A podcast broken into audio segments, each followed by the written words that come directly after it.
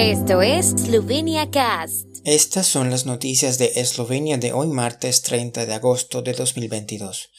Marta Kos se retira de la carrera por la presidencia de Eslovenia. Eslovenia promovió su candidatura al Consejo de Seguridad de la ONU en el Foro Estratégico de Bled.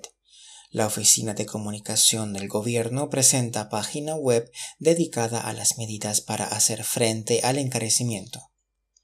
Marta Kos, vicepresidente del Movimiento Libertad, se retiró hoy de la carrera por la presidencia de la República de Eslovenia. En un comunicado de prensa cita como motivo el cambio de circunstancias por motivos personales. Añadió que cree en una Eslovenia solidaria, un país en el que la gente se respeta y confía en los demás y se ayuda mutuamente, y un país al que le gustaría servir con responsabilidad y promover estos ideales. Kos también afirmó que seguiría luchando por estos valores como vicepresidente del mayor partido del gobierno. Al mismo tiempo agradeció a todos los que ya habían apoyado su candidatura y subrayó que seguía siendo leal a sus partidarios.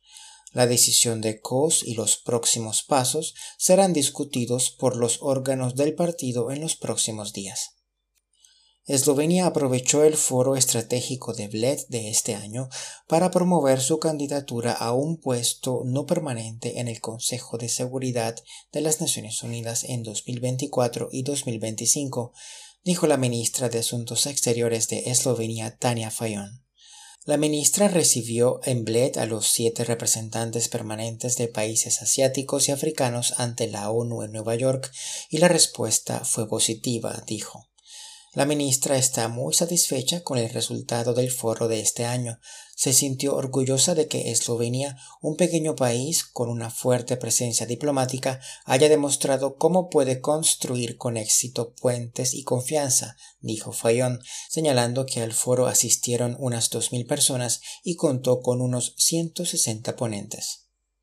La Oficina de Comunicación del Gobierno, UCOM, ha recopilado información sobre las medidas para paliar el encarecimiento energético y alimentario en una página web especial del portal del Gobierno. El grueso de las medidas sobre el aumento del precio de la energía entrará en vigor a partir del primero de septiembre y el gobierno anuncia medidas adicionales para ayudar a la población y a las empresas.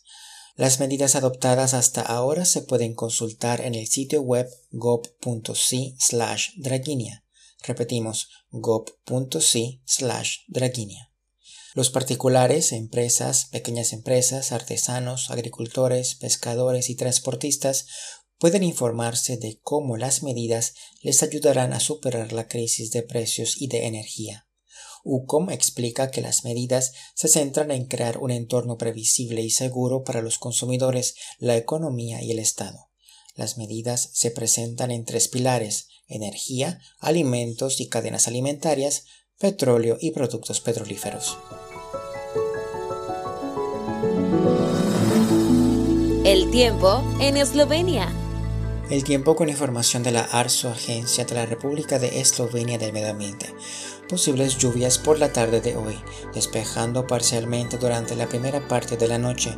Las temperaturas del miércoles por la mañana serán de 13 a 18 grados y alrededor de 20 grados centígrados en la costa adriática.